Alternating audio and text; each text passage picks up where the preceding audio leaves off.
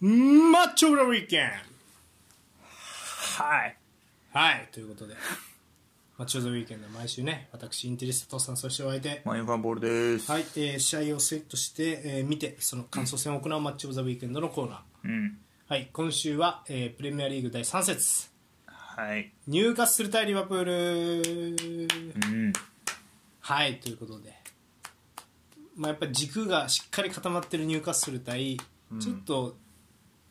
あの選手が抜けたこともあって何を軸に持っていこうか悩んでる印象もあるようなリバプールっていうような、まあ、そう試だね合前は感じだったかな、うんはいということで、はいえー、と入荷するホームでの試合でしたそれではスタメン、えー、入荷するから発表していきます、ん433でしたね入荷する、えーゴールキーパーホープ、えポーープねうんホープポープポープねあご失礼してでフォワー組からトリッピアシェアボトマンバーンうんはいでアンカーギマラインス右隣の左ジョエリントンうんはいで3トップ右からアルミロンイサクゴードンはいとなはっいてましたうんはい、一方のリバプール、リバプールも、えースタート433でしたね、はいえーゴールキーパー、アリソン、フォーバック右から、えーアーノルド、マティプ、ファンダイク、ロバートソン、うんはいでえっと、アンカーが遠藤、これ初出演、初スタメンやねうんうん右インサイド、ショボスライ、左、マクアリスタうんー、はい、で3トップは右から、サラー、ガクポ、ディアスはいはいとなってました。すうんはいえー、とこんな手が怪我かな多分うんということでマティプが先発でした、うんはい、そして試合結果1-2リバプール退場者を出しながら逆転勝ち、うんはいということでえー、まあ出たちょっと言っていきますかねというのも、えー、と28分にもファンダイクが退場してうんリバプールはあの長い時間、まあ、しかもそれ先制されてたんでね25分にニューカッスルが先制して28分にファンダイクが退場したっていうような感じのそうだね試合だったんですが、うんはい、シュート数ニューカッスルやっぱ打ってますね23うん枠内シュート8うんリバプールはシュート数9枠内シュート4うんボールシェア率、えー、ニューカッスルが60リバプール40となってましたはいはいはいはいということで、うんはい、試合はいかがでしたうーんそうねまあ入荷する勝たなあかんかったかなって感じかなそうねうーん退場者も出したし、うん先生もしたしファンだからねうーん、まあ、勝ちきらなあかん試合だったね入荷するうんうんとしてはね、そうやねうんまあ、先制点ゴードンが先制点で取ったのはえっ、とあれサラーからアうんーノルドへのバックパスをトラップミスしてそのままゴードンが、まあ、ゴードンへのスルーパスみたいな形になっちゃって、うんゴードンが、まあ、1対1を冷静に流し込んで先制その後まあゴードンがスルーパス出したところをイサクが裏を抜けようとしたところをファンダイクが後ろから行って、えーペナルティーエリアの外だったんですが、まあ、一発退場うんとなってしまってそこからは、えーとまあ、441で守るリバプールと、まあ、攻め続けるような入荷するというような形でしたかね。そうですね、うんうん、と個人的になんですけどうん結構退場者が出た試合が苦手でうんあの 何でしょう何を喋ろうみたいなんです。うんあのまあまあまあそうそうそうだから基本的にあの戦術とかをこうしてたねとかっていうことを僕は言いたいんですけど、うんそれって11人対11人やから成り立つよねみたいなところがあって、うんうんこうなってくるとね、まあ、なかなか難しいんですけど、まあそうねうん、っていうイメージですね。うんまあ、じゃあちょっと,、えーとまあ、勝たなければいけなかったって言われてる、まあ、ちょっと入荷するから話していきますかね、うんそうね入荷するね良かったんじゃないですかねでも入荷するって実は、いや良かったと思うけどねあまあお得意のというかガツガツいって、まあ、リバプールも、うんまあ、結構ガツガツ来てた感じもあったし、うん、良かったよねうん、俺の好きなプレミアらしい中盤でのやり合い多い感じあーはい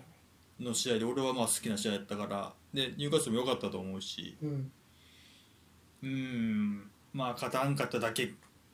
うんかな、まあ、決めるとこ決めへんかったなっていう感じもちょっとあるけど、うん勝てれば言うことなしの試合やったけどね、うんあなるほどそうですねこれはうん何回かまあ決定的決定機も何回か作ってたんですけどちょっと枠に持っていけなかったみたいなのはまあちょっと印象はありますねーうんそうね、うーんうーんゴードンは良かったですね。そうねゴードンいいねうん。うゴんードンはいい選手でしそうもっとだから去年まではもっと足元で欲しがってボール持ってなんとかする選手かなと思ってたけた。ど、うん。まあ、ユーロぐらいからかなあの、うんアナ21の、うん。別になんていうなくてもオフの動きもうん。全然できるんやなっていう感じがあそこで見えて、うん。まあ、今シーズン入っても引き続きうん。持ってもいいしうん。多分守備のタスクもゴードンが一番大変やったと思います。ああそう、あの、可変したアーノルドも見つつ、はいはいはで、マティップまで誘導して、その後マティップにプレッシャーかけてって、い、うんまあ、マティップにボール持たして、で、左、えっ、と、入荷するの左側で、ボール取ろうっていうような入荷するはプレッシャーのかけ方してたんで、うんなので結構ゴードンこの試合あの仕事多いなっていうイメージでしたうんあとはまあボール進めるときにやっぱりそのギマラエンスのターンなりワンタッチなりがものすごく効いててう、んそれもすごく印象的でしたねそうねんうんそうねのその退場者出して、まあ、一方的な展開になったけど、まあ、その前からもうずっとニューカッスルがやりたいことできてたっていうそうね感じだった結かな。構うんサクの降りる動きあとはウィンガーがねそれにこうして裏に抜ける動きとかも見せてて、うん、まあ、そこに結構ディフェンスラインから、まあ、ラフでもいいからっていうのでこう入れていってみたいなプレーも見られたし、そううん右からも結構運んでたなって感じするなトリッピアが最初ちょっと二世線あーサイドバックみたいな感じで絞ってる時もあったけど、うん基本この試合ひ外開いてること多かったかなって感じがして、うんで隣とギバナイスと絡んでうんみたいなうんことも結構できてたから、やうんっぱそこを隣入った強みちゃんと出てるよなと思いながら、うん隣意外となんかフィジカルをそんな苦労せずにやれてるイあメージものあり全ました然できてる、うんうん、やっぱさすが、まあ、イタリアでもあんだけやってただけあるなっていう他の試合でもそうですかあー他でもそうやと思うよあ本当全然あそううなんんいけてると思うそこは遜色なくなるほどうんやっぱ隣うまいよねやっぱりしっかりああプレミアでも確かに基本的にうまいっていう のはあるうよな、うんん全然うん体も負けてないからうん、確かにボールの置きどころがうまいよねうんそれはもうやねんけどうーんでまあ結構ね押し込んだ後もサイド振って振ってやっぱりゴードンのところでアーノルドと勝負させるみたいな、うんでそこからクロスまで持ち込むとかイーサクがまあちょっと枠までいかなかったり、まあ、アルミロンに何回か決定機があったかなそうねアルミノあったな何回かうんだから、うんそうねそこをせ枠持っていきたいなっていうイメージやったうな、んそうそだうすれねば、うん、試合は終わらせられたねうっていうん感じですかね、そうやうねん、でもなんか途中からもう本当にさお互いプレス合戦の試合になって、うんあのーゴールキーパーからセンターバックあのゴールキックの時に後ろからつなぐっていうのは途中でお互いやめてたのゴールキック合戦にしてたかうんらうリバプールからしたらかつての自分たちと戦ってるような雰囲気あるな、んうんうんセカンドボールの奪い合いというかううんあーそう昔のリバプールの幻影というかんっていう感じでした、そう長いボールも入荷するよかったセンターバックから結構視野からゴードンとか、うんボードマンもいいの蹴れてたし、うんうんいいボールいってたよねうん、ただまあ後半はねあの、まあ、大逆転ヌネスの2ゴールう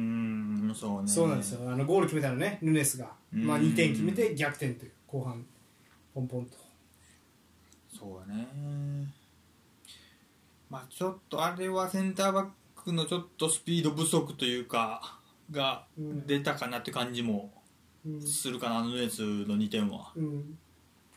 もうちょいうんもう一個上行こうと思うならうん、そのセンターバックのスピードをああそっちかは欲しいかなと俺は思ったね。そっちうああん。なるほど俺はどっちかっていうとやっぱりあのうんあのかつてのリバプールとニューカッスルがダブルになって思うところはうん。まあペースを落としてこう有効にゴールチャンスをこう積み重ねていくみたいな、まうあ、んシティとか、チアゴ・アルカンタラ中心だった時のリバプールみたいなこう淡々とこうゲームを進めるみたいなことがすごいやりにくそうに見えたそういうのはあんまりペースを落としてうん相手をじっくり押し込んでいってっていうのはうん。あんまり得意なメンバー得意得意じゃないのかなっていうふううになんん。となくはいはいはい。思いましたね。うん。なのでペース譲られるとあのボールを譲ら譲られると難しさもあるみたいなあの攻めのところに問題があるんじゃないかなボール持った時にうまく守れないうんんじゃないかなっていうイメージでしたね、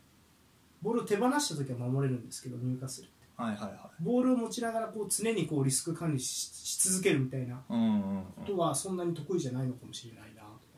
とん。う思いんま。した、カウンター対策ができてないってことですかねうーんなるほどね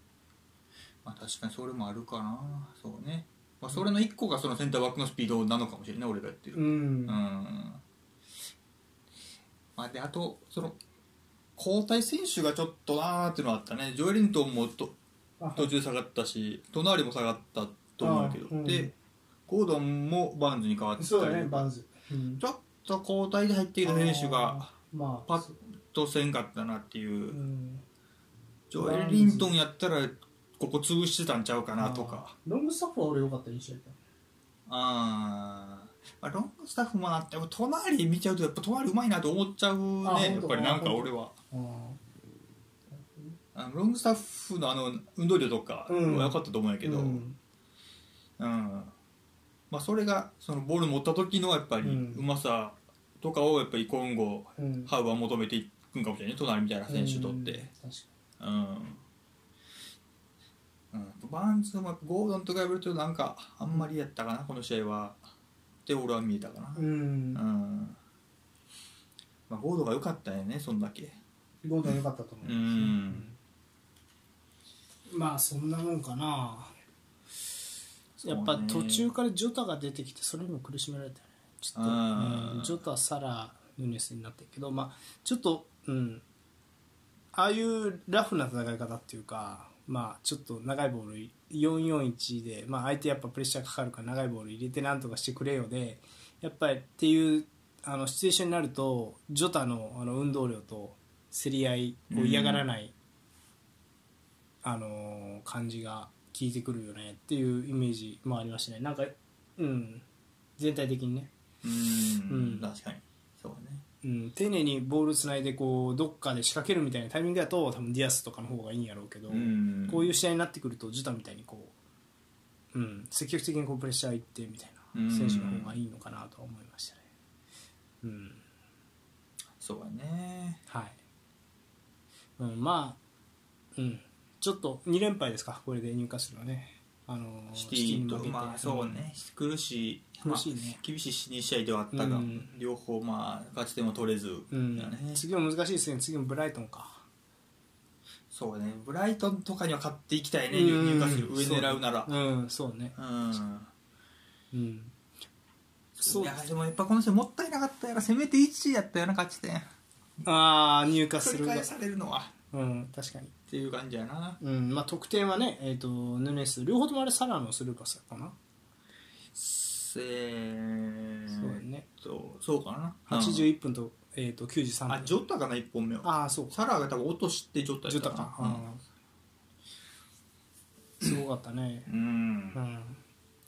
まあ入荷するは、ちょこういうのを落とすと上は狙っていけないよっていう感じはあるねう。んポープもどっちか止めれたたらよかったですねワンノーワンまあだからそうね、か、うん確かになあ2本目ニアやったっけあれフいや両方ともファァーやったかあそうかなんか1本目はほんまもうポスト当たったぐらいやったから、うん当たったうん当たったこれは難しいかなと思ったけど、うん2本そうか2本目もファーやったかー、うんうんまあそうだねちょっとここでひっくり返されうん、てるとちょっと厳しいね、厳しいと思うってい厳のはしねいと思うねうんはいとということで、まあ、まあちょっと次以降もね、まあ、入荷する入荷するはもうこのなんやろ前回実は入荷するの試合見た時って、まあ、ポールがこれ言ってたんですけど、うん今のこういうちょっとテンポの速い戦い方にあの限界があるんやったら次の策も考えた方がいいかもしれないみたいな話をしてたんですようん僕と話す中でね、うんあのー僕はその時ニューカッスルは攻め急ぐだけ急いで形そのゲーゲンプレス可能なぐらい選手のこう距離感が構築関係性が構築される前にうん攻め急ぐだけ攻め急いで空回っちゃったりとかする時があるっていうのが去年のし後半うんいや言うだもんねうん、で、まあ、この試合はそうではなかったと思うんやけど、うんでもある意味ちょっとなんかニューカッスルのこのプレースタイルのこう限界みたいなところでもあるのかなっていうようなちょっとディフェンスラインの裏疲れて2失点っていうのがあると思うからなんか弱点もだんだんで去年ねあのどんなサッカーするか分かんないよねディハウだからって言ってうん繋いでくるのかと思ったらハイプレスサッカーでもう勢いのまんま勝ってったっていうイメージもあって、まあ、今シーズンはしっかり分析もされてると思うからう2んシーズン目ってだからどうなるかそううねん、そこが今後もこまあ、このやり方は多分今シーズンいきなり変わるっていうのは難しいからね、まあ行くやろねこのうん、徐々に変えるんややったら徐々に変えるんやろうなと思うから、うんメンバーなりなんなりフォーメーションなりだから、うん、ちょっとどうなるかは、まあ、あと何試合、まあ、やっぱり5試合10試合めどにちょっと楽しみに、あとやからもう2節か第5節ぐらいまでの結果とかで、うんこうどうなるかなって感じかな。まあでもあれうんまあそうね考え切った方がもちろんいいと思うけどあれを2発決められる試合の方がまれやとは思うからう別んにこれのこれは悪いとは思わんねんけどやってることがうんまあそれをそうやな今後もっと上目指していく中でどう判断していくいかやまあそうっねて感じやなうん、はいっていう感じうん一方のリバプールですねうん、うんファンダイクが退場してそうね、まあ、あれ、まあまあ、むちょっとまあ難しい判定ではあったけどね、あれがレッドかどうかは。最近あのプレミアリーグってルール変わったみたいな話したじゃないですうか、ん、あのちょっとラリーガっぽくなりましたよねすぐイエロー出すなみたいな全体的に俺だけですかえーっとね、出すようになってると思うけど、まあ、俺の印象は、その、うんなんていう試合、プレーオン、サッカーのプレーで出してるというよりは、うんその時間に厳しくなって出してるとかあの方が多くなってると思う。そー、あーのなるほどそうね、冨安があのスローインにイエローもらって、うん2枚目でそうそうイエロー、うんあ2枚目もらってレッドとか、うんうんでそのあれも揃いの時間かかったから1枚目は、うん、うんとかっていうのがうんめちゃくちゃ増えてるだあからまあまああのファールでもちろんそのファールの基準がラリーガとはちょっと違うっていうのはあんねんけど、うんでもイエローカードで試合をコントロールする審判が多いっていう考あそれはえ方が完全に増えてるラリーガっぽいなって思うんですよああそれそうなんやうんと思いますうんうんうんだからあのアディショナルも今期からめっちゃ取るようになってきて、うんうんそれもあると思うよ、ああなるほどだからアデこィそショ時ナ間ル取にる代わ厳りしにそう、ワンそういうスローインとかの一個一個守っていけよ、うんを厳しく取るようになったっていいううん確か感じだと思うから、に、うん、慣れるまではちょこちょこありそう退場者も出るかもねって感じがするね、ああなるほどね、うんうんまあ、ただこの場合は一発退場でしたねうんうん、うんまあまあそうねあれファールとそれならレッドやろなって感じがするよね、うんファールかどうかの判ど定うかってうんはいうん、この試合ね、あのーでリバプールですね、まあ、本来であればねやっぱりちょっとテンション上げて喋りたいところなんですけど、うんちょっとやっぱあのその退場者出るまでの内容も全然良くないよねリうバプール、んそうねあんまり良くなかったね、なんかうんうんなんでしょうねなんやろうなうんまあ、ちょっとアーノルドの可変をもう見切られてゴードンがねこうアーノルドを優先してみてマーティプに出すだろうからマーティプが運んできたところで取ろうみたいなチームのなんか狙いみたいなのが入荷するがすごくあの結構俺はあるんじゃないかなっていう風なうんまあ、追いかけ方に見えたからはいはいはいだからそういうこともあってこのアーノルド偽サイドバック去年ね後半猛威を振るった、うんそれがもうちょっと見切られ始めていることとやっぱりもう中盤がついに3人とも新戦力になったっていう遠藤幕張久シボスライ、そうねうん、うんなのでまだ出来上がってませんよっていう話なのかもしれないですね、まあ、その中で勝ち点3を取れるっていうのはやっぱり自力のあるチームっていうこ大とだきいねこれとは思いはますうんはい、そうですね。うんそう遠藤どうでしたどうもこうもないかなこの試合やったら、ああそうそううんう どうもこうもないんちゃうって思いますどうでした遠藤はんあんまり良くなかったかああななるほどうんそうまあ逆その退場者出るまでもうん、うんただ退場者出るまで誰が良かったですかじゃあって言われると全員悪かった気がするんですけどチームとして機能してないからうんそうねっていう感じかまなあうんうんなんか本当に噛み合わん時やっぱ噛み合わんねっていう感じかなうん、まあ誰が良かったは確かむずいけどうん、うんそうなんですよなんか、うん、チーム全部が良くなかったからだ誰がどうとかっていうかん話ではなく、うん、何をどうしてこうあの何やろボールを握りたいはずのチームが握れてないっていうのでかといって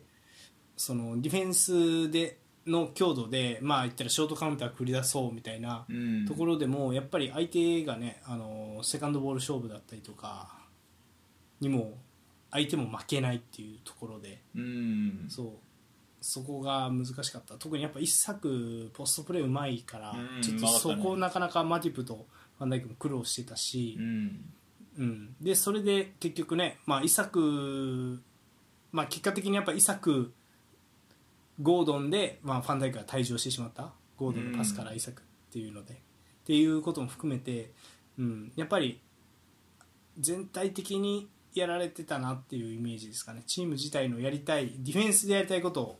うんというかまあまあ相手がボール持ってる時にやりたいあのディフェンスとうん攻めかかるようなね、はいはいはいそれができてなかったのと、まあうんボール持ったとしても、うん、うまくプレッシャーを入荷数にかけられてたなっていう感じですか。ううんんよくな、うん、前回話したのは何が強みかちょっと分かりにくいチームにはなったねっていう話はしたんですけどこの試合もそうですね特に何が強みななのかがちょっと分かりにくいような試合ではありましたねうん確かにねチェルシー戦か開幕戦かうんそうやね前はうんまあまあそうやねどうするやろうねチェルシーまあディアスのドリブルは一個はやっぱ武器かなと俺は思うんやけどねなるほどね、うんあれはなかなかうんうん切り込んでいけるしうん、運べるし、ううんんあれは一個大きい武器かなと思うんやけどね、 まあ確かに難しいねどれを軸に何を、うん強みとしていくかうん、難しいですねまあまあまああと、まあ、前回の話で言うとスタメン変えてディアガクポが一番前に行ったじゃないですか、で、えーと退場者出た時ガクポ左やったっけ学ポ左やそうやんうね、ん学ポ左やったかなうん、でディアスがやったと思うんですけどそうですねなんか個人的に、あのーガクポあのなんやろ流れを変えれる選手がこれだといなくなるよねっていうような話を前回したよねガクポを、うんまあ、インサイドハーフで起用してたんですよチェルシー戦うんそれではちょっと流れが変わんないんじゃないかっていうような話をしてたんですけどまあジョタが一番前やったからね、うんうんでまあジョタはベンチに置くことで、まあ、結構流れをうん、買いやすいような感じだったかな、58分に中タが入って るうんっていう感じで、そうねうんあのー後半で言うと結構俺は交代が的確やなと思って疲れたもん順というか慣れてないもん順にまずエンドに変えてエリオットでエリオットはよう守ってたよねボランチあーダブルボランチの一角でいけるのかなって思ったけど、うん、もうほん本来多分得意じゃなさそうだけど頑張ってたよね、うんうん、っていうイメージでしたうん守備すごく良かったなと思いますうんあとは、そうですね。まあ、そんなもんかな。まあニューエスはシンプルにまあよく決めたなって感じはあるけどねああ、そうね。うんあの、そうね。確かに、セカンドボール競り合って取ったところとか、カウンターから、まあ、ヌネスがね、裏抜けてゴール。やっぱああいう展開が好きな人だよね多分裏にスペースがある展開ですよ、うんうんそうかもね。だから、あの去年のいい時って、ヌネスってあの左サイドで起用された時は一番良かったもんね。真ん中、ガクポなり、フィルミーノなりが引いて、スペース作ったところを作る。うんうん、なるほど。逆に言うと押し込んだ時にこうヌネスだとどうなんだっていう問題はあり続けるのかもしれないけどまあ、でもカウンターってあれを決めちゃんとな決め続けてくれるなら大きい武器やなあれはあれで、ああいうのも俺あんま決めへんイメージやったから、うんキーパーと1対1とかあのもっと角度ある時でもうんなるほどうんあの面白い話がありましたうんあのヌネスは今、えー、とヌネスってない、えー、と何やったっけウルグアイ代表じゃないですかうんウルグアイ代表の監督はビエルサなんですようんでどうやらビエルサがヌネスの試合に対してアドバイスしたんじゃないかみたいなああ出てたねなんかああったうんでそれでこう、えー、とリーグ戦で戦ってる時のヌネスのその動きの悪いところを指導してくれたんじゃないかっていうよううなんなるほどね記事がビエルサーが出ててビエルサーってねまあ、言葉的にも問題ないじゃないですか、うんヌネスはまだちょっと英語どうなんだ説もあってとかしたんだ、はいはいはい去年終盤今どうか知んないけど、だからそれ考えてもなんか、うん、ちょっと一個ハマるとこれぐらいになるっていうのはうん面白い選手ですねやっぱ去年俺らが優勝予想にリバプールをした理由の一つだったこのヌネスってめっちゃ良さげみたいな去年のあのプレーオフシーズンうんはめっちゃ良かったよあうんのプレシーズンは、去年のうん昨シーズンのプレシーズンなだからなんかこれをきっかけにねヌースもハマってくれるといいなと思うんですそうやね、けど感じですかそうね何をアドバイスしたらそんな決めれるようになるんやろうねわからんと思うねビエルサすごいねビエルサな確かにうんビエルサはなんか細かいですからね、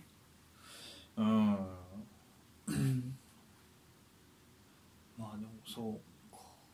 あヌニェスがこれでうんうん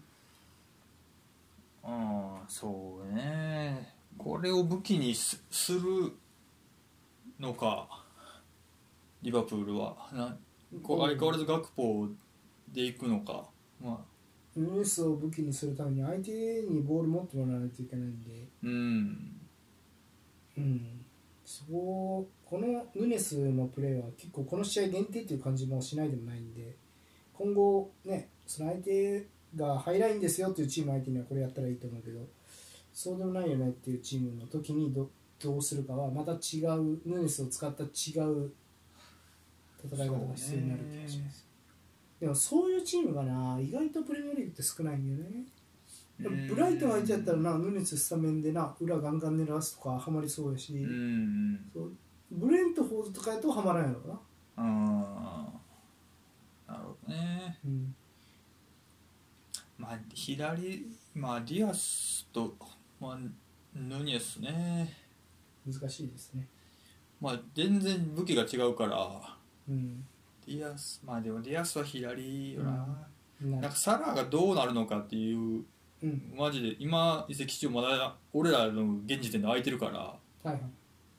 まあ、もしかしたらサラウジじゃないかみたいなのもずっと出続けてるけど、ああ、サラ。うんそうそうあすうん、サラはもう絶対的なレギュラーとして扱ってるやんかなとクロップも多分現状これまでの実績含め、うんもうそれを変える時がもしかしたら近づいてきてるのかもしれないなとかあ、そうなんや。いや俺の中で勝手にね思っただけよ、うんその絶対的な武器とししなり得てないやん今現状多分リバプールの中でサラが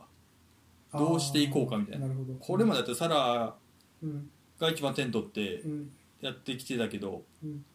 そこまでのうん、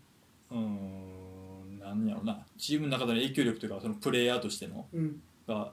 なくなってきてるのではないかっていううん。なるほど。感感じがあるんならうん、うんでもおる限り使い続けるやん多分サラが、うん、まあ、抜けたとしたらもちろん痛いけど戦力としては、うん、まあ、抜けたら抜けたらもう今年こんだけ選手入れ替えて作り直してるからっうん。ていうのもありかもしれんなっああ、なるほてど。いうねいっそのこと。うんうん、なるほどね。まあ、この試合、まあ、10になったからあれやけどうん。そんな目立ってもなかったしうん、目立ってないんですけどでもやっぱアシストとか大事なパスはサラなんですよね結局ああーまあそうアシストはしてるかうん、アシストの数が多いんですよね。だからそれは減らす、うん、減るよねっていう。まあそうかあーまあまあ追った方がいいかやっぱり得点力が下がってるかもしれんけど、うん、同じことできる人っていうのも難しいしサラーの問題ではなく、サラーがアシストする先にいるのが誰で、どういう状況がいいかっていうことですよね。なるほどねとあとは、えっとサラ押し込んだ後にサラ以外のラストパサーというか、うんまあ、状況を打開する選手は誰になるのかうんでそれはアーノルドが去年はやってたんだろうけども現状中盤の選手が変わりすぎていてアーノルドが偽サイドバックの動きしてもあまり効果的ではないっていう現状をどう変えるかっていうところなんだと思います。うんなるほどねうん、なのでまたまだでも、うん、僕は個人的になんですがあのクロップには期待してるので、うん何か出てくるんだろうとは思ってるんですよそれはもしかすると、もう433へのこだわりとかもなくなる可能性もあるなみたいなうんそれもいい実かもしれないですよね変えるんだったら、むしろそのサラーよりその、うん、もういる選手がかつてのような選手ではないのだからこの形で選手を並べる必要もないといううん考えに至ることもありえるなっていうなるほどね確かにな、いやヌネスとサラのツートップ気味のまあうん4231とかの方がいい可能性もあるし、ああなるほどねそうかもねうん、で右にショボスライとかねうんうんで左にディアスでみたいなでマクアリスターと遠藤とかうんうんみたいな形もあるかもしれないなとかまあそのドルトムント時代に戻るけどね、うんはいはいはいうん、なんてこと思いますなのでどう変えいろんな多分選択肢あると思うんで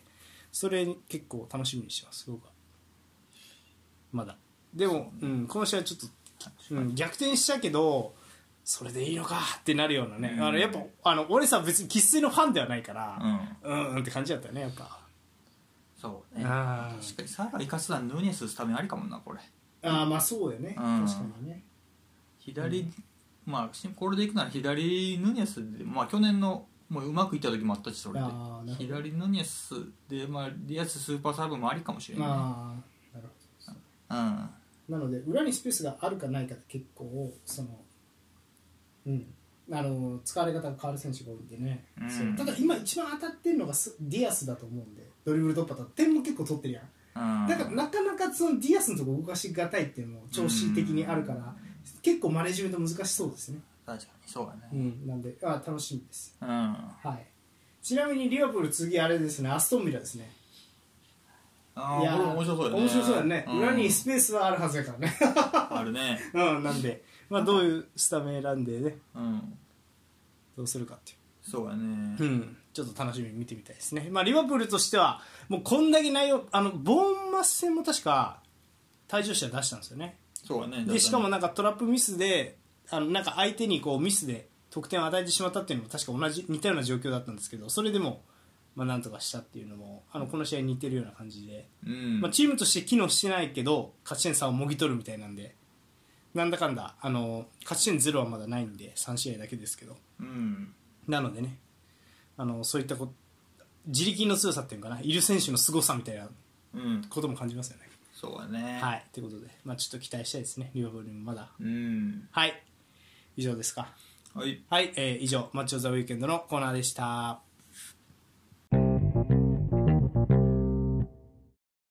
ハイライトでチェックショーは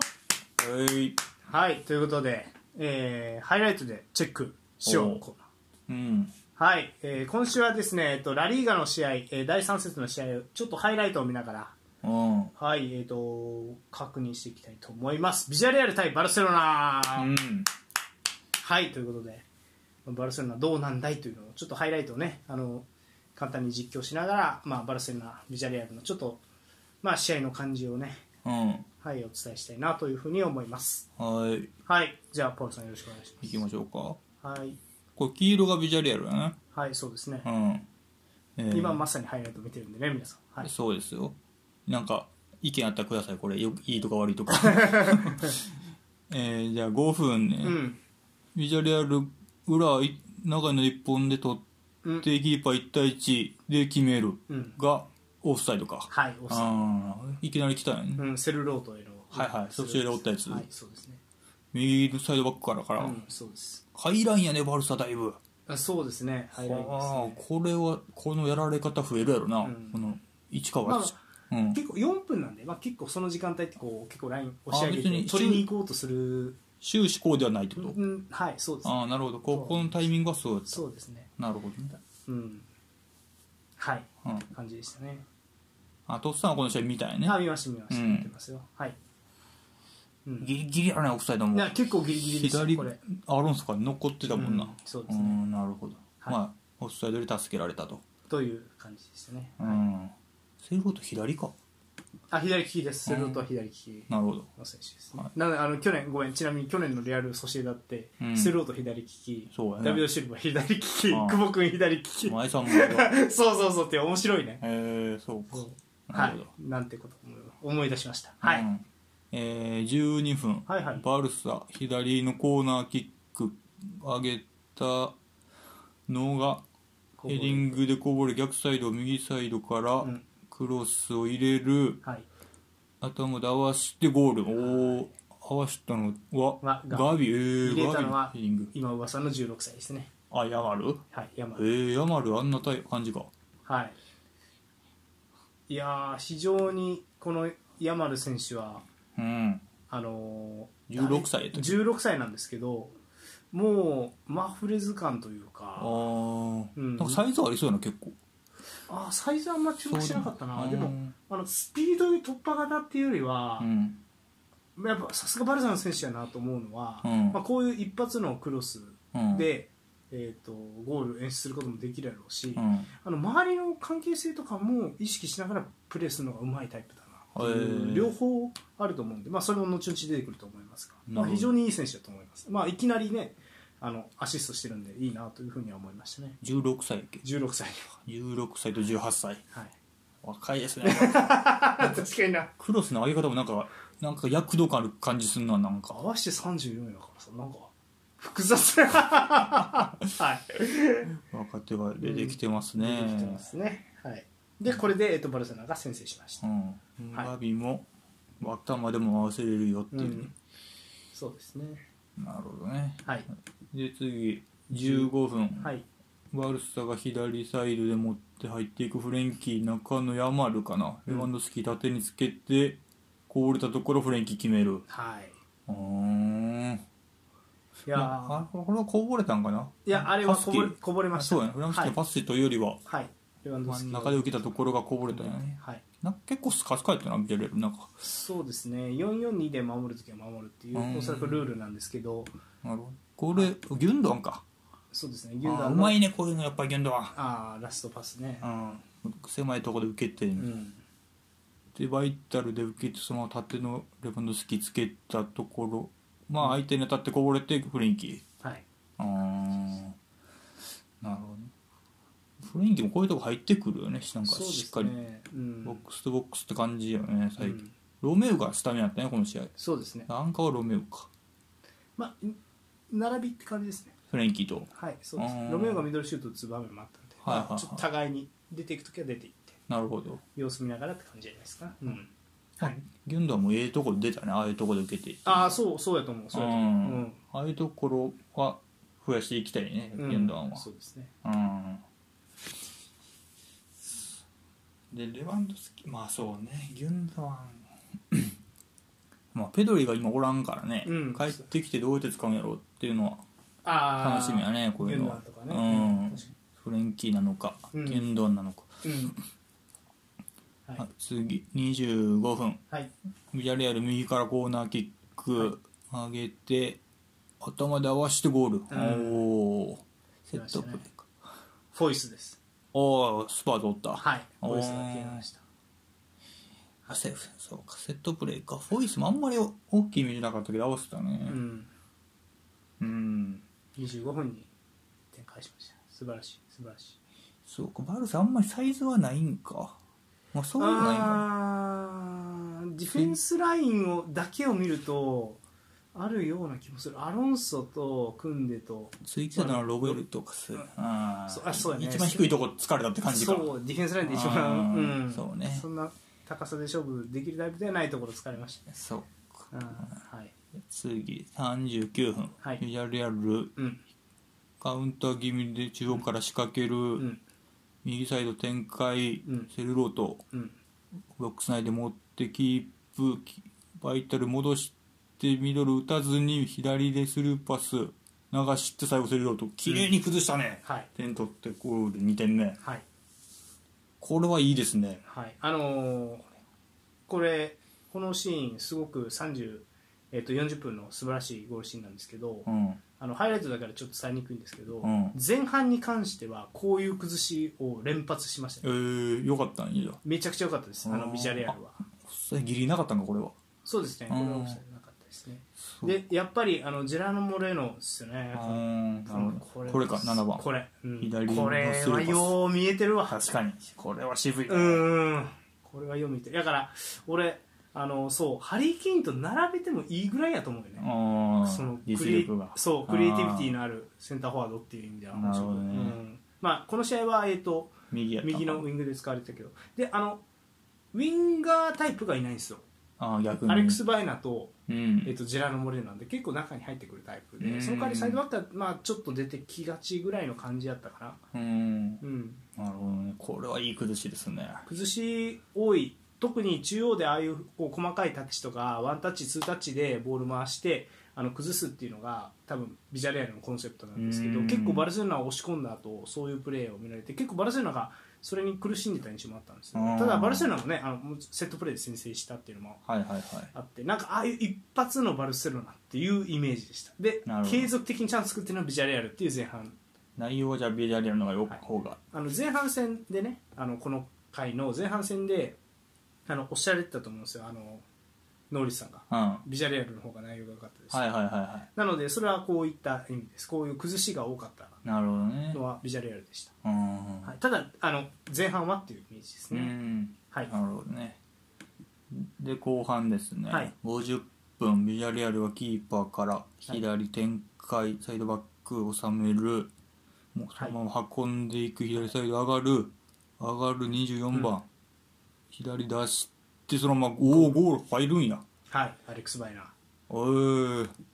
やられてますねこれ結構カウンターでいかれてんだねあなんのか前からあカウのンそ取りうにカウンターでもないなそ確うかにまあ、これよくこねれあの回避された戦術界隈では疑似カウンターっていう、はいはいはいはいあの引き寄せといてうん裏のスペースを使うっていう、ねはいはいあのブライトン必殺技っていう感じなんですが、まあ、これもねあのペトラサのあの、まあ、こういう選手最近重宝されますよねサイドからサイドバックなんだけどうんインナーラッップっていうよりは内側へのドリブルでプうんは運んで相手引きつけてそこからラストパスを通せる選手、いはいはい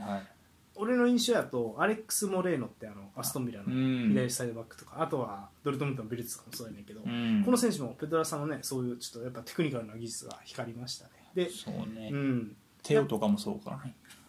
手をああそうやうなん手をもこういうの得意かな手を選んですでえっ、とこまあちょっとバルセロナとビジャレアルの話に戻すとやっぱバルセロナ結構ね一つあーやっぱ捕まえてディフェンス本当にうんあの終始そうなんですけどやっぱりプレッシャー行く時でも引いて守る時でもやっぱり結構人への基準人を守ろうみたいな基準なのでやっぱり一個どっか剥がされると混乱状態に陥るっていうのはミランあのマンチェスター・ユナイテッドとかとはいはいはい共通する部分かなと思います。なるほどうね、んなので最後の最後あの個人能力で守りてみたいなところがアラウホとかはいないんでちょっと難しいのかそうねけアラウホとかはいいるよねやっ ぱこのな そうスピードとサイズ考えるとうね、んうんっていう感じですかねそうねずーっと運ばれたもんな普通に、前からプレスは行ってるけどあヤマルが戻らなあかんのかねこれはそうですねいやー、うんでも難しいですねここで潰したねロメオかこれうん、ロメオとロベルトセルジー・ロベルトとロメオのところで何と潰かししたたかいらあかんねこれは、うんなるほどねまあ確かにロメオそこまで機動力のイメージもないもんななんかかといってでもあれブスケツでも同じ結論になってた気がするブスケツならそうやろな、うんもうちょっとうん潰し屋みたいな感じのアンカーやったらなんとかしてたかもしれんね、うんまあもちろん運の悪さもあったとは思うんですけど、うんはい、という形で結構ねもう終始華麗だったのはビジャレアルの方です、そうねどっちがバルセロナやねんって思うような試合でした確僕かに個人的にははい、なるほどはい、でただ次、うんはい55分から、押しこバルサやね右サイド押し込んだ状態でヤマルが持つ中出してもう一回もらうヤマル仕掛ける浮き玉で出すヤマルもらう右サイドシュートおはお押し当たって終わりとはいい、やっいぱりこういう周りとのコンビネーションでゴールに迫ることもできるななるほどね印象でした右しかもこれ右足なんでね右足でも打つタイプねうん、そうですねなるほどね、はい確かにもうちょい連携うまくなってくると怖いかもねそうですねうん次68分うんまた押し込んだ状態でバイタルから浮きフェラントー玉レスフェラあフェラントーレスうんを決める、おうーんフェラントーレスを途中からガ出ビしてかあれガそうビですとのワンツーというか、フェラントーレスが中で受けてガビドのワンツーこぼれたところでフェラントーレスが決めて同点に追いつく、うーんうん、まあワンツーっていうよりまあ預けて一回預けてこぼれまてこぼれてぐちゃぐちゃになったところをフそェラうントねーレ相手にぐちゃぐちゃってなったね、スフェラントーレスはね僕個人的にはあのこういう動きの方がいいんじゃないかと思うような選手というかなんていうあのマンチェスターシー時代もワントップ一番いいのってフェラントーレスじゃねっていうふうにうーん思ってたんで、なんか、うん、エリアの中とかで怖い動きしますよね、俺、スペイン代表とか、フェラントーレスワントップとか面白いんじゃないかなってずっと思って、うーってるんですよんそうね俺サイドで使うよりは中の方がいいと思うね前うんうんうんイメージ、うん、なんかオフ・ザ・ボールのスピードを生かした方がいい選手なのかなっていうふうなイメージイメージもあるんで、そうやねうん確かにはい、ぜひ、うんなるほどねこれで33か33です点取り合うね結構面白い試合でしたよ。そうねう、んえー次71分はいバルサ、うん右サイド展開してヤマル、うんまた仕掛ける中入っていくカットインからシュートポスト当たって跳ね返ったところをあーレバンドフスキレバンドフスキかゴールです、はあはいなるほどねヤマルはこういうタイプねはい、カットインもしてって感じだね、やっぱりヤマルをが持った時のやっぱフォローの動きが、まあ、後半は増えたなっていう印象もありますうーね、んヤマルが、えーとまあ、ボールギュンドアンがヤマルに渡した後ギュンドアンすかさずヤマルの内側をインナーラップして、まあ、オーバーラップもあれがしかしセルジー・ロベルトが仕掛けてるんで、まあ、ヤマルとしてはやあのヤマルにこうがっつりはいはいディフェンダーが来れねえだろうなってつきにくいってういうんうんそれも判断してカットインあそこまで入,、うん入っていったっていうイメージですなんで結構周りとのそういった関係性も意識しながらドリブルできるタイプなんかなってああなるほど、ね、インナーラップいってるからあそこにスペースできるはずだから俺はこう切り込んだらいいみたいな、はいいはいやはいうん、オフェンスする時のできるスペースがはいうん見えてるかね見えてるタイうプ、ん、そうかヤマルなるほどねうんうんうーん16歳ね恐ろしいね出てきてるなほんま、うんうんでもうアディショナルタイム92分うんバルサ前からプレッシャー行くけどうん22番が剥がすビジャリアル、うんで中ああ華麗なプレーだったああなるほどね、はいまだ続くの97分うんバルサカウンターからかな右フェラントーレスからラストプレーうんクロス、跳ね返されるああで終わりところで、はいあ、試合終了ですなるほどうーん43はい、4-3面白い試合やったよなこれ4-3の打ち合いを制して、まあえバルサが勝ちバルサが勝利しました、うんただバルセロナあんまり良くないかも、まあそうかもね内容は内容が良くないですあの去年思い出してほしいんですけど、うん失点めっちゃ少ないのそがういいとこねやっ10何点やったよねそうでもう3点取られてるんです多分っていうでもちろんねあのビジャレアルも褒めたいやっぱさすがキケセティエン、まあうんポジショナルプレーのねあのクライフ・ハバツと言われてる男で うんまあ面白かったですねなるほどな、は悪さはまあ去年ほみたいな勝ち方じゃなくなってるんかもね去年よりはあー去年の勝ち方ができるメンバーがいないうんでオフェンスは充実しそうやねんけどヤマルも出てきて、そうだね、うん、ただこの試合ねあの右ヤマルがいるやん、まあ、うんデンベレの代わりと言っていいでしょう、ねはいはいヤはいマルを左がマルコス・アロンソなんですよあ張ってるのが、はい、ひあまあ、ガビやもんなウィンガーは一応そうですねんなのでうそこがあんまりこう機能はなしてなかったかなそうかバルテは怪我なんかねうんかもしれないうん何か原因かちょっとすみませんそこまで追いかけてないんですけうど、ん、うんただあのロメウはいい感じですうん、追った時にうんあー持った時もそうやしディフェンスもあのそやっぱり、うん、いい感じです、あーそうねうん、なるほどねあんまりなのでフレンキー・デヨングが今までと違う仕事しなきゃいけないみたいなことにはなってない、うーんそうかうん、で噂なんですけど噂によると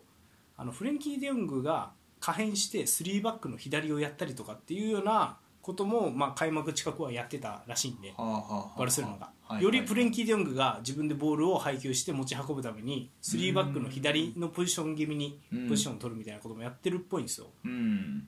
せんあのスタメンによってはなので、まあ、この試合は普通にフレンキー・デヨングと,、えー、とロメウは、えー、とボールを保持してる時はダブルボランチ気味にプレーしてたんですけど、うんまあ、違ったやり方もあるのかなっていうまあ、結構フリーマンというかそうですねフフレンキーのやりたいようにそうだと思いますフレンキーがバグですうんバグというかフリーロールとして仕込まれてるってう感んじですねでロメウはそれをフォローするといなるほうど感じになってると思いますうんなので結構まあまあある程度でも予想通りっちゃ予想通りかななるほどねうん、なんでロメオが結構しっかりブスケツの穴をブスケツと違う方法だけども、まあやっぱ似たようなことはできてるうん、うんなるほどなるほバルセロナ純正のアンカーとしてのプレーは全然できてるなっていうイメージなんで結構いいと思いますよ状況は、どなるはいほど、まあ、バルサ今後どう勝っていくかやな去年みたいにん、ディフェンス結構ガチガチでいくのかそうねまあいけるのかああそうね確かに、もうそ無理やと思って、うん、まいあ、バルサらしくというか前から攻撃的にいくのかうん、いやそれは気になるよねうんなんでちょっとそこはまあまたね我々もアトレチコ戦とか、まあ、クラシコとかいろいろ見ると思うんでそれは注目しながら見ていったらうんいいんじゃないですかね。ということで。まあ、一旦、えっ、と、バルサ、えービジャレール対バルセロナ、以上です。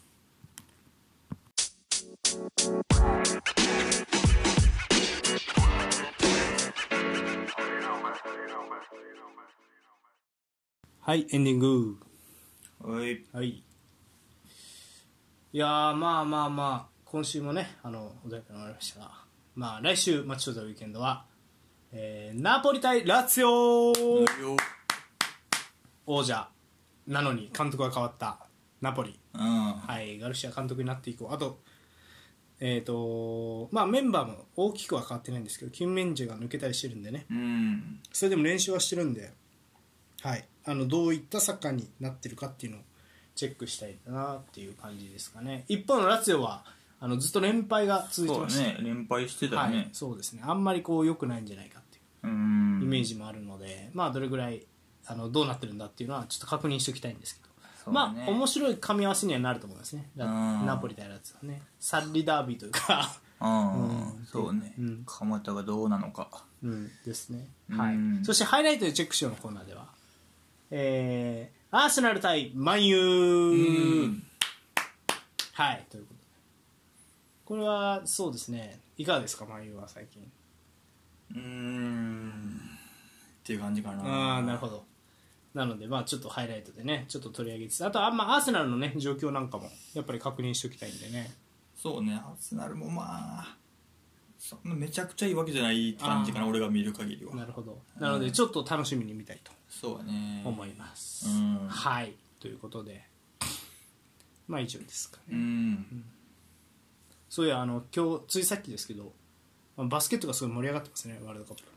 そうねワールドカップね沖縄でやってるうんぼあの僕の職場結構バスケ経験者の方が結構いるんですよ、人へー人数がうん何名かでものすごくあのみんな盛り上がってうんましたねなので結構どれくらいその社会で話題になってるのかなっていうのはちょっと気になるところですねどうだろうねあのフィンランド戦はいはだいぶ盛り上がってたよねなんか盛り上がった SNS とか見てるとああそうやうね、んただその現実社会でこうどれくらい盛り上がってるかみたいなねところね、うんニュースで取り上げられる大きさとかはいはいはいって感じが、うんそうやなまあ、まだあの、ね、グループリーグ突破できなかったんですけど順位決定戦で、えー、とオリンピックフランスオリンピックへの出場権がかかった戦いはまだ続いてるという状況なんで、うんラスト1試合あるんでね、うん気が抜けないんでちょっと楽しみに見たいそうですねなと、はい、思います。うんはい、なので、まあ、注目選手はねあの多分僕の予想は、まあ、まあ比江島切り札あー比江島が、そうだねうん、あとはハッスルプレイヤー馬場君にああ期待してほしいなというまあやっぱ河村君がねすごいですねあ僕のなるほどね僕の好きなあのポッドキャストうんのある方は川村君のことを「田臥以来一番田臥」って言ってましたうん あまた多くいいる田臥以来一番田臥って言ってました 田臥2世いっぱいいるけどはいはいはいうん、なんでそういったねちょっと、まあ、そういう意味じゃメッシもマラドーナ以来一番マラドーナやったよな 多分、まあだか らマラドーナ知らんけど超えていけるからね田臥をそうねメッシはまあもう超え並んだか超えたかうんうんって感じはあるけどそうやね田臥を超えられるか川村ってうん、田臥どうなったら田臥こういうことになるやろねでもあんだけのレジェンドすぎてもうんまあ、俺も実際その田臥のプレーあんま知らんねんけど、まあ NBA に初めて行ったっていう功績うでかすぎるよね、うんまあ、マーケティング半分あったっていうのもよく言われてるけどさ、うんバスケ界隈ではでもにしてもやっぱえぐいよねその高校六冠とかもう伝説がねそうねまあ NBA へいけたらすごいけどなって感じよな、あでものサイズで川村君あのなんかもう B リーグの賞はもう総なめにしてるんやろ MVP とかはいはいみたいねうんだから、まあ、やっぱ期待したいですよねそういう選手が NBA で活躍するとこ見たい、うんそうだねうん頑張ってほしいねそうシックスマンとかでもいいよねもうなんかオフェンスだけみたいなね切り札で2分とか3分とかみたいなポジションでもそうやね全然いけそうな気がするんで、うんはい、楽しみにしてると思います以上ですはいはいということで、えー私がインテリスタートさんそしてお相手マンユーファンポールでしたはい皆さんさようならさようなら